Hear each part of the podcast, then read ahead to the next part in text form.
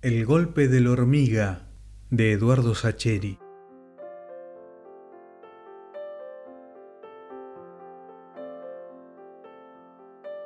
Veinte años, carajo, veinte años. ¿Qué me decís a eso?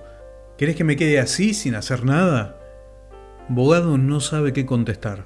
Parpadea varias veces, algo aturdido por los gritos de la hormiga que sigue de pie al otro lado de la mesa con los puños sobre la madera.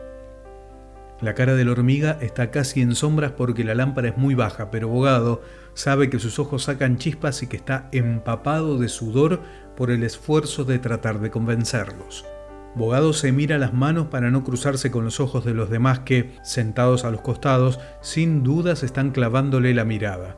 Saben que están esperando que hable, como si siempre fuese el dueño de la última palabra. Por algo, el hormiga lo ha llamado primero a él para organizar esa reunión de desquiciados, y por eso lo ha usado a él como interlocutor principal para darle los pormenores de ese proyecto de locos. Y por eso le ha contestado específicamente a él todas las preguntas, todas las objeciones que todos los presentes le han ido planteando a la hormiga y que lo han ido poniendo nervioso hasta dejarlo con ese aspecto de energúmeno escapado de un loquero. Bogado chista y sacude la cabeza, ridícula. Toda la situación es ridícula y ellos son ocho boludos.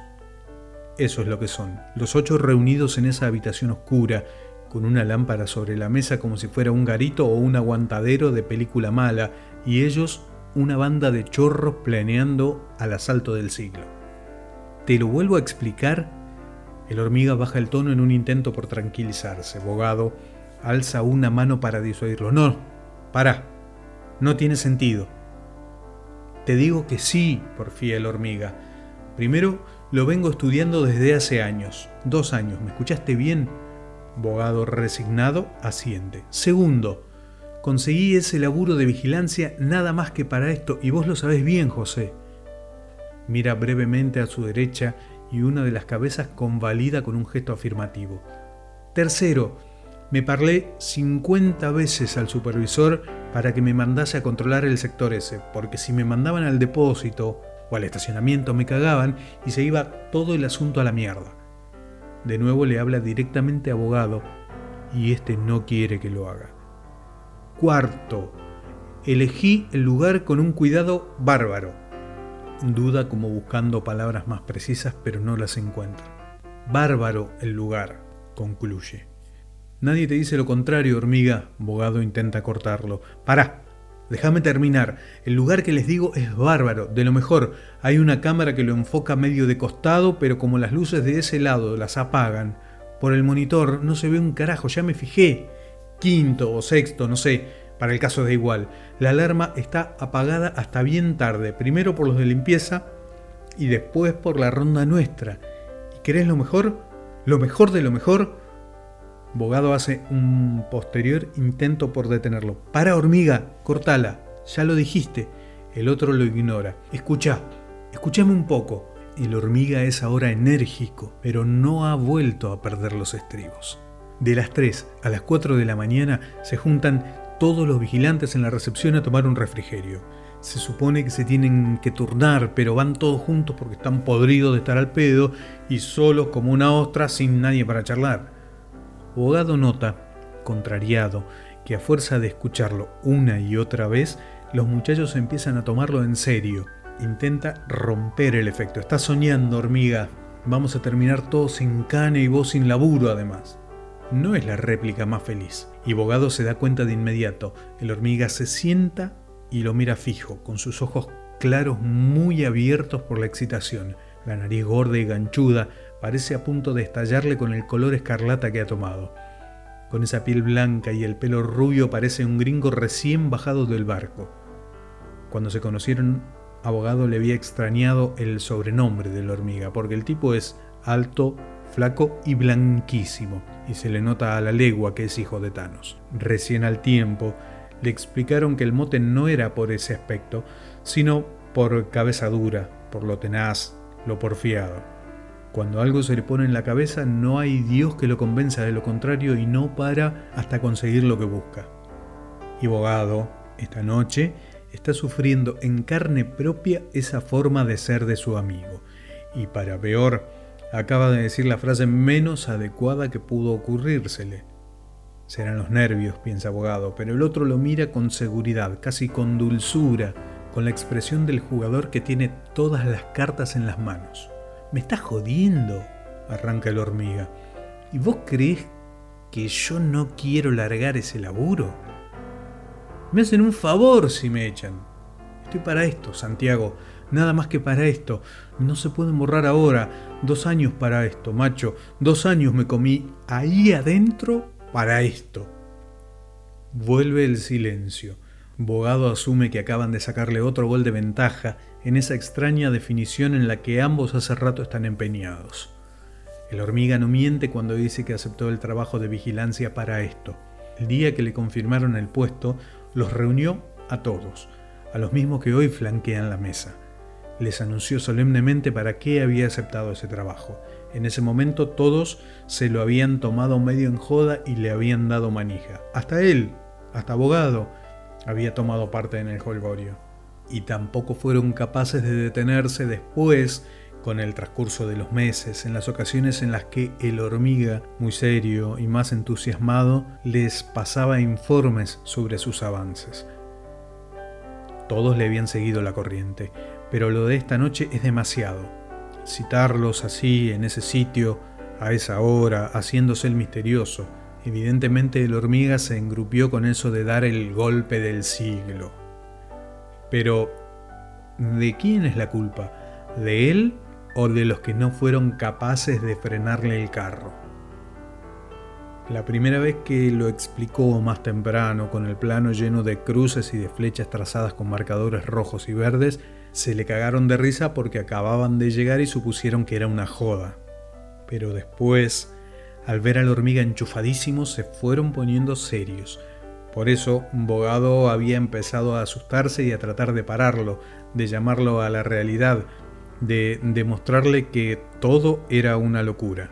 Pero cuando más discuten, más siente Bogado que el hormiga se agranda, se afirma, crece en lo suyo y peor aún, Bogado palpa en el aire que los demás se van encandilando con su fantasía. Y esa estupidez de haberle mentado el asunto del trabajo, el flanco más fuerte del hormiga, precisamente. Porque el tipo ha sacrificado dos años de su vida para eso. No es el único trabajo que la hormiga puede hacer ni el mejor pago. Sin ir más lejos, el año pasado José le ofreció un reparto de quesos, buena guita, porque necesitaba a alguien de confianza y el hormiga, además de todo, es derecho como una estaca. Pero contestó que no, porque no podía dejar aquello sin terminar. Esa es la cagada. Que el hormiga habla desde la autoridad que nace del sacrificio y la voluntad. No se llena la boca con bravuconadas puede tener un plan ridículo, puede ser una imbecilidad, pero la hormiga se la jugó en el asunto y se la sigue jugando.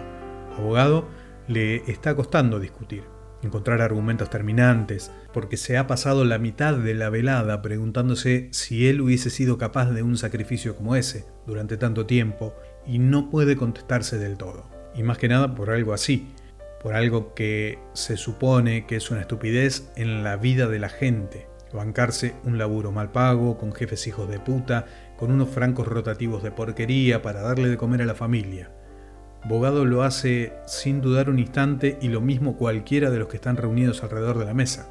Pero acá no se trata de alimentar a la familia, sino de algo distinto. El hormiga hace eso por un amor diferente, que la mayoría seguro que no entiende, pero Bogado sí. Y los otros también, la puta madre. Y por eso Bogado intuye que a la hormiga no hay con qué darle y mientras intenta pincharle el globo se siente un sicario indigno y traidor. Bogado trata de detenerse. No puede mezclarse en semejante embrollo porque lo de terminar todos presos va en serio. Por eso lo enloqueció al otro con sus objeciones y le ha hecho 1500 porque el plan de la hormiga es imposible, un sueño, una utopía y aun cuando resulte, ¿qué va a cambiar? Pero cuando se lo dicen, los mira con esa cara de iluminado, con esa expresión de elegido, con esa fe de converso, con esa certidumbre de profeta y los deja desarmados. O peor, les grita eso de 20 años y es como que les entierra un clavo filoso entre las costillas. Sienten que les chorrea la desolación por las venas y se les enfrían las tripas con el dolor sucio de la humillación y de la burla. Y no se pueden enojar porque la hormiga, antes que a ellos, se lo está diciendo a él mismo. Les dice 20 años para que les duela, pero ellos saben que a él les duele más decírselo a sí mismo. Lo lacera más que a nadie volver a escuchar esa cifra de escalofrío que ya le pesa como un ropero de plomo sobre el alma.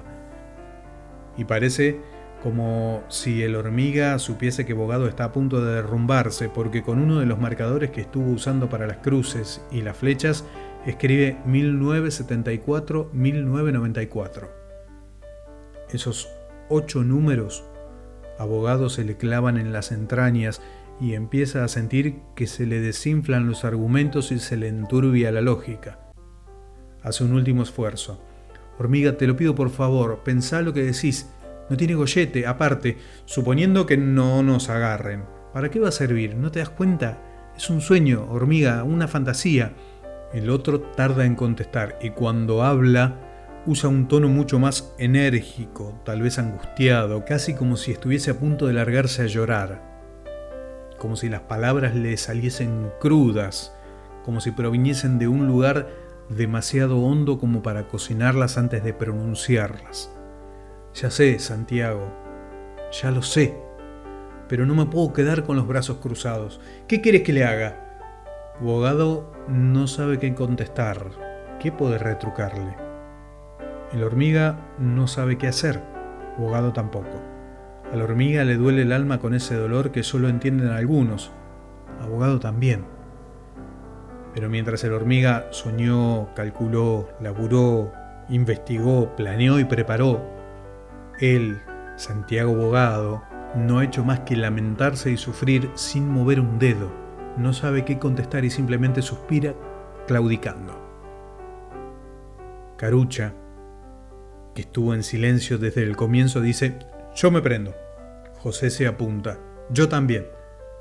Bogado sacude la cabeza con los ojos bajos. Sergio apoya a los otros y los restantes dudan un segundo y hacen lo mismo. El hormiga no dice nada. Sigue esperando las palabras de Bogado. Bogado repasa todas las cosas estúpidas que hizo a lo largo de su vida y siente que está a punto de cometer la peor de todas. Algo lo tranquiliza. La mayor parte de esas estupideces las cometió por la misma causa que lo lleva a lo que está a punto de perpetrar. Y tan mal no le ha ido. Toma aire, buscando los últimos gramos de decisión que le faltan, alza la mirada hacia la hormiga y pregunta, ¿cuándo? Veinte horas después están todos, excepto la hormiga, en un baño de hombres, embutidos en dos retretes contiguos, de pie, pegados unos a otros, inmóviles y silenciosos, a oscuras. Bogado no siente los pies adormecidos como están por el plantón. Lleva cinco horas ahí adentro siguiendo la expresa indicación de la hormiga. Entró al baño, Pasó de largo frente a la larga hilera de mingitorios y se metió en el último compartimiento de los inodoros. A las seis llegó Carucha, seis y media Ernesto, a las siete Rubén. Los otros tres se acomodaron en el de al lado a medida que fueron llegando, siempre a intervalos de media hora. Al principio Bogado tenía los nervios de punta. ¿Qué iban a decir si lo encontraban? El hormiga había insistido, ese baño no lo revisan nunca y lo limpian cada muerte de obispo. Ahora Bogado está más calmado porque parece ser cierto. A las 10 apagaron las luces. Carucha enciende de vez en cuando una linternita en forma de lapicera que lleva en la campera y Bogado ve los rostros de todos como si fueran espectros o personajes de una película de vampiros. El que no quiere callarse es Rubén. En un cuchicheo casi permanente jode, se queja del dolor de gambas, pregunta cada 10 minutos cuánto falta. De vez en cuando lanza una risita nerviosa, pero Bogado no teme que vaya a quebrarse. Simplemente muestra un poco más sus nervios. Nada más. Él está igual, aunque la juegue de duro y de tranquilo. A las 12 empiezan a acalambrarsele las piernas, pero aunque se muere de ganas de salir a dar unos pasos, no se anima a desobedecer la orden de la hormiga. A la una escuchan que se abre y se cierra la puerta vaivén del ingreso. Unos pasos rápidos se dirigen en la oscuridad hacia el escondite. Soy yo, dice la hormiga en un murmullo, justo cuando abogado está a punto de salírsele el corazón del cuerpo. ¿Cómo van? contesta Carucha por todos, y el hormiga promete volver a las tres en punto. Abogado, esas dos horas se le hacen eternas. Repasa una y otra vez la conversación del día anterior y se putea en silencio por haber aceptado semejante idea. Pero no dice nada. Los demás parecen convencidos. O por lo menos no ponen nerviosos a los otros, planteando en voz alta sus dudas. Al cabo de un tiempo que parece infinito, Carucha anuncia que son las 3 menos 2 minutos. Puntual vuelve a abrirse la puerta. El hormiga les dice que salgan. Primero tienen que apretarse contra la pared trasera y Rubén debe subirse con cuidado al inodoro para hacer lugar suficiente para abrir la puerta. Iluminados a retazos mínimos por la linternita de Carucha mientras se contorsionan para salir de ese escondrijo, parecen títeres torpes. Cuando le toca el turno, Bogado tiene que contener una exclamación de dolor al poner en movimiento sus rodillas entumecidas. No ha dado diez pasos cuando la hormiga nos manda a todos cuerpo a tierra. Bogado se acuesta lo más rápido y silenciosamente que puede. No logra evitar que su nariz choque con el zapato de José, que acaba de aterrizar delante de él. Se palpa a ciegas, tratando de determinar si está sangrando. Cree que no. A una nueva orden de la hormiga vuelven a ponerse en movimiento. Bogado se alegra de que lo hayan repetido la noche anterior hasta el cansancio, después que él se rindiera y aceptase la propuesta de la hormiga. Al llegar a la puerta, cruzar cuerpo a tierra el pasillo que va a estar a oscuras. Al sentir el mueble, girar a la derecha y avanzar 15 metros hasta el extremo de la larga repisa. Van a sentir olor a jabón en polvo. Cuando el olor dulzón que suele saturar el lavadero de su casa le penetra la nariz magullada, Bogado comprueba que las instrucciones son precisas Sigue recordando. Ahí se complica un poco porque tienen que cruzar el pasillo central, tres metros libres, pero tenemos una ayuda. Armaron una isla central con una oferta de papel higiénico que tapa bastante la cámara más cercana. Pasen rápido, a intervalos de un minuto, siempre pegados al piso. Eso sí, no toquen la pila de rollos porque es muy liviana y si la tiran a la mierda, no nos salva nadie. Bogado pasa último porque el hormiga le pidió que cierre la marcha. Por un lado lo hace sentir bien esta confianza en su persona, pero al mismo tiempo teme a cada minuto que alguien salga de la oscuridad y lo levante del pescuezo con un manotazo. Se da vuelta y nada, la penumbra desierta, apenas las frías luces de emergencia llenando de sombras raras los pasillos. A las tres y cuarto hacen un alto, como está previsto, el hormiga se levanta como si nada y camina resueltamente hacia otro extremo del enorme salón donde están reunidos sus compañeros de trabajo. Vuelven a los cinco minutos. Todo en orden, asegura antes de volver a su puesto a la cabeza de la extraña víbora que forman los cuerpos reptando sobre el piso frío. Es entonces cuando reemprenden la marcha y Bogado ve unas cuantas baldosas del piso frente a sí, que, como una llamarada súbita, lo hubiese incinerado en el fuego de la revelación. Toma conciencia del sitio en que se encuentra. No ha vuelto ahí en todos esos años. Tan grandes son el dolor y la nostalgia. Otros sí han vuelto, se lo han dicho, pero él nunca fue capaz. No ha querido siquiera pasar por la calle ni por el barrio y ahora está ahí, ahí metido. Se abstrae del trance que está atravesando y de los objetos extraños y profanos que lo rodean.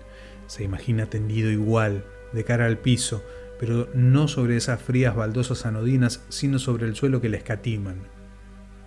Se imagina la noche estrellada que, más allá del edificio que subrepticiamente recorren, baña de luz ese campo oculto bajo el cemento. Le gusta pensarse así, como visto desde el cielo, bañado por la luz azul de las estrellas, acurrucado en esa cuna de pasto crecido y el miedo se le va derritiendo como un mal sueño. Con los dedos enguantados acaricia esas baldosas tristes y las baña con unas lágrimas contenidas durante demasiado tiempo. Da vuelta el último recodo. Sus ojos acostumbrados a la oscuridad distinguen el bulto que hacen sus amigos irguiéndose. Los imita. El hormiga los ubica en los extremos de la enorme góndola, cuatro de cada lado. A la una, a las dos, a las tres. Todos empujan al unísono y logran mover el catafalco unos 10 centímetros. Repiten el procedimiento varias veces. ¿Hora? pregunta la hormiga. Tres y media, contesta Sergio. Estamos justos. Estamos justo, responde el otro. El hormiga se inclina y enciende su linterna, saca una barra de acero bruñido y hace palanca sobre una baldosa que se levanta casi sin ruido. La dedicación del hormiga sigue conmoviendo a Abogado. Noche a noche, para no hacer bochinche en el momento definitivo, ha corrido solo la góndola y ha limado la pastina y el adhesivo hasta socavar la mezcla. Levanta otra baldosa. Queda al descubierto un boquete estrecho sobre un contrapiso gris y parejo. El hormiga pregunta de nuevo la hora. Menos 25, responde Sergio. Es ahora, retruca el primero. Han formado una ronda alrededor del boquete. En ese momento se enciende un motor ruidoso a la distancia. Bogado está maravillado. Los cálculos de la hormiga son exactos hasta en la hora en que se encienden las pulidoras del hall central. A una señal, Rubén y Sergio sacan dos masas y dos cortafierros con las cabezas envueltas en trapos gruesos, y empiezan así a dar golpes sobre el agujero del piso. Bogado siente como si el ruido fuese atronador, pero pasan los minutos y nadie viene desde la oficina de los guardias. Evidentemente las lustradoras tapan el sonido. A otra señal de la hormiga, Carucha y Ernesto reemplazan a los otros. Los demás miran extasiados. No pueden apartar los ojos de ese hueco que se ensancha. Se supone que uno de ellos, Bogado ya no recuerda cuál ni le importa, debe estar de pie en el extremo de la góndola vigilando el pasillo central y la línea de cajas, pero ninguno puede sustraerse al hechizo proverbial que toma forma en el centro de la ronda. Cuando le toca el turno a las 4 menos 10, Bogado siente que flota en una excitación sin edad. Piensa en su tío, pero trata de borrarlo de su pensamiento por miedo a quebrarse tan cerca del triunfo. El hormiga, olvidado de su papel de estratega, da vueltas y saltitos, asomándose sobre las cabezas inclinadas y repite como loco. Ahora sí, muchachos, ahora van a ver, ahora se nos da, es cuestión de sacar de acá y poner allá, en el bajo. Se acabó la malaria, van a ver, se lo juro. Y Bogado siente mientras golpea frenético el cemento que es verdad, que es cierto, que esta vez se corta el maleficio y que son ellos los ángeles custodios del milagro. Bogado siente una oleada de pasmo. El cortafierro acaba de hundirse bajo el contrapiso en una materia blanda. No puede contener un gritito. El hormiga apunta la linterna al agujero. Una masa cenicienta y blanda yace bajo los restos de los escombros. No pueden controlarse se lanzan al unísono a escarbar con las manos desnudas, unos sobre otros. Dan las cuatro, pero no lo notan. Rubén de repente pide casi a gritos que se iluminen la mano. Ocho pares de ojos se clavan en su puño. Tiene la piel arañada, las uñas rotas, el anillo de casamiento opaco y cruzado de raspones y bien aferrado, como si fuera un tesoro de cuento, un puñado de tierra negra que asoma entre sus dedos crispados. Bogado trata de contener las lágrimas, pero cuando escucha los sollozos de Carucha y cuando ve que Sergio se hinca de rodillas y se tapa la cara para que nadie lo vea, se lanza a moquear sin vergüenza. El hormiga se adelanta, los demás le abren un espacio en el medio. Se hinca con la dignidad de un sacerdote egipcio que se dispone a escrutar las más oscuras trampas del destino. Sergio levanta la linterna y le ilumina las manos, mientras recoge trocitos del tesoro en un frasco de vidrio. Cuando termina, se pone de pie, alza el brazo derecho con el frasco en alto. Vacíos de palabras, los ocho se apilan en un abrazo, tardan en destrenzarse. A una orden de la hormiga salen disparando hacia una salida de emergencia. En la cabina de control de cámaras un guardia frunce el entrecejo. Otro le pregunta qué le pasa. El guardia piensa antes de responder. Esos monitores color son muy lindos, pero todavía no se acostumbra. Igual contesta que no pasa nada. Teme que su compañero piense que está loco si le dice que creyó ver, a la altura de la góndola de los fideos, pasar corriendo a unos tipos vestidos con camiseta de San Lorenzo.